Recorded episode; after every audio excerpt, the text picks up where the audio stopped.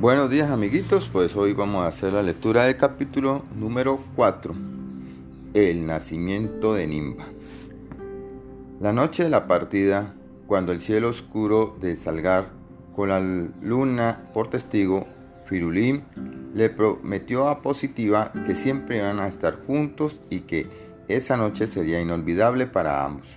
En efecto, mientras todos en la tierra estaban dormidos, con el esplendor de un relámpago y el rugido de un trueno nació la pequeña Nimba, la heroína de nuestra historia.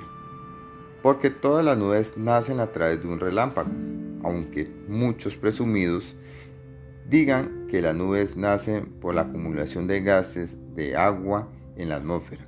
Te lo digo yo, que soy un pájaro carpintero y conozco un poco la naturaleza de las nubes que todas ellas nacen después de un relámpago hermosísimo. Enseguida la bautizaron Nimba, que es uno de los nombres más lindos que puede tener una nube. Y los nombres son todos muy diferentes a los de los pájaros y de las personas. Hay unas que se llaman púmpulas, otras se denominan estrondas y algunas otras cámbalos. Algunas tienen nombres ribombantes como Krakenda, Milamba o Sirifia.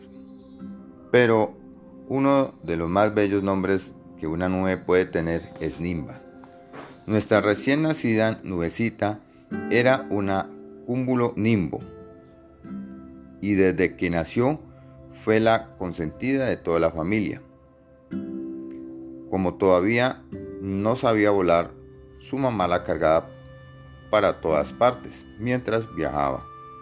Le daba leche de nube, que es un extraordinario alimento y que además sabe muy rico.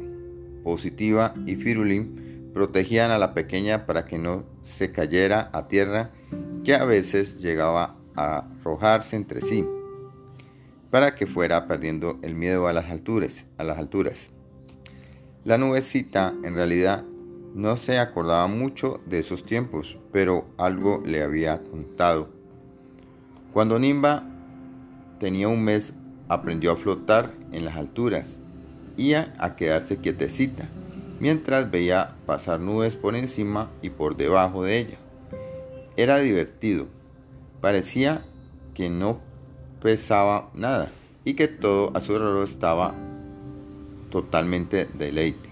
Pronto aprendió a volar solita, como los primeros pasitos que da un niño, un poquito inseguros y con muchas ganas de moverse rápido. Pero debía tener mucho cuidado, pues algunos vientos fuertes podía llevársela.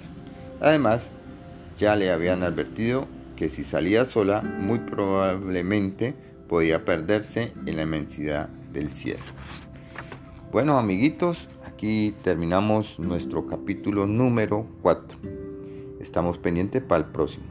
Hablamos. Chao.